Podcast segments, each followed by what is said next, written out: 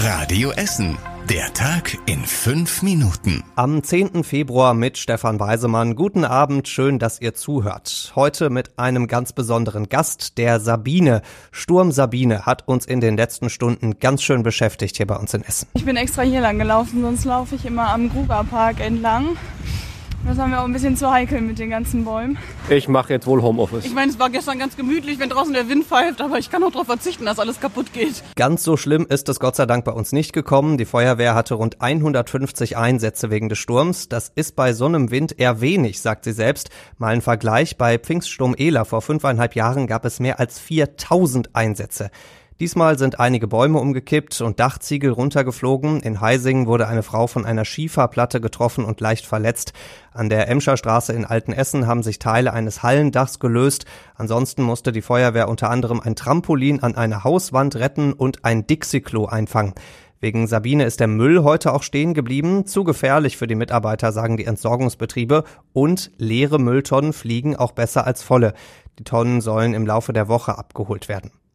Nicht abgeholt wurden heute viele Bahnpendler. Früh am Morgen ist gar kein Zug bei uns gefahren. Die Bahnhofshalle im Hauptbahnhof, die war so leer wie selten, hat ein Radio Essen Stadtreporter heute Morgen gesagt. Am Vormittag sind die Züge dann so langsam wieder gestartet, aber es gab den ganzen Tag weiter Verspätungen. Einige Züge sind auch weiter gar nicht gekommen. Deswegen auch lange Schlangen am Infoschalter im Hauptbahnhof heute und die Bahnhofsmission hat den ganzen Tag Kaffee an die Gestrandeten verteilt. Den Sturm haben natürlich auch die Experten beim Wetterdienst in Schür ganz genau beobachtet und auch ganz genau gemessen, sagt Wetterexperte Malte Witt. Hier in Schür haben wir 94 Kilometer pro Stunde gemessen. Das ist eine Windstärke 10. Auf dem kahlen Asten hatten wir dann sogar die volle Orkanstärke in Böen mit einer Windstärke 12 und 137 Kilometer pro Stunde. Auch die nächsten Tage gibt's kräftigen Wind und teilweise Sturm bei uns. Die Schulen sind morgen trotzdem wieder auf. Kann nur sein, dass da die Schulhöfe teilweise gesperrt sind. Das müssen die Schulleiter morgen dann dann gucken, ob da irgendwas Gefährliches ist. Und die Eltern können auch sagen, nö, der Schulweg ist mir für mein Kind zu gefährlich, dann können sie das Kind morgen auch zu Hause behalten. Das gilt grundsätzlich. Die gute Nachricht zum Schluss, im Laufe der Woche wird der Sturm immer schwächer. Das Gröbste haben wir also jetzt schon hinter uns. Bombe oder Badewanne? Das war die große Frage im Grugerpark heute. Bei Sondierungen hat es da gepiept. Das heißt, da lag irgendwas aus Metall im Boden des Grugerparks. Heute haben Experten gebuddelt und Metallsplitter gefunden. Die sind zwar wahrscheinlich von der Bombe, aber eben keiner ganzen. Deswegen Entwarnung im Grugerpark wäre auch ganz schön aufwendig gewesen. Die Uniklinik ist da direkt nebenan. Da hätte man tatsächlich Container mit Wasser aufstellen müssen, um die zu schützen. Aber so kann der Grugerpark morgen wohl ganz normal wieder aufmachen. Und das war überregional wichtig. Ich werde mich nicht um eine Kanzlerkandidatur bewerben. Annegret Kramp-Karrenbauer schmeißt hin. Sie will nicht Kanzlerin werden und auch CDU-Chefin will sie nur so lange bleiben, bis es einen Nachfolger gibt und der dann Kanzlerkandidat der CDU ist. Zuletzt war es ziemlich einsam um AKK. Zum Beispiel bei der Ministerpräsidentenwahl in Thüringen hat die CDU da gemacht, was sie will.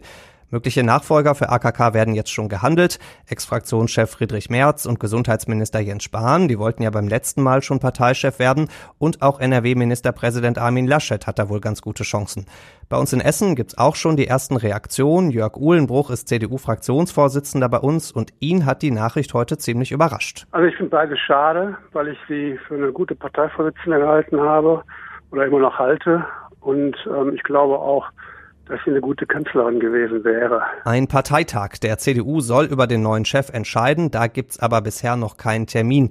Ich denke mal, der ein oder andere Nachrichtensprecher ist jetzt froh, dass er in Zukunft den Namen Annegret Kramp-Karrenbauer ein bisschen seltener sagen muss. Und zum Schluss der Blick aufs Wetter. Auch heute Nacht ist es stürmisch bei uns in Essen. Es regnet immer mal wieder und so sieht's auch morgen aus. Da wird's insgesamt ein bisschen freundlicher, aber eben weiter sehr windig bis stürmisch. Das Ganze bei sieben Grad.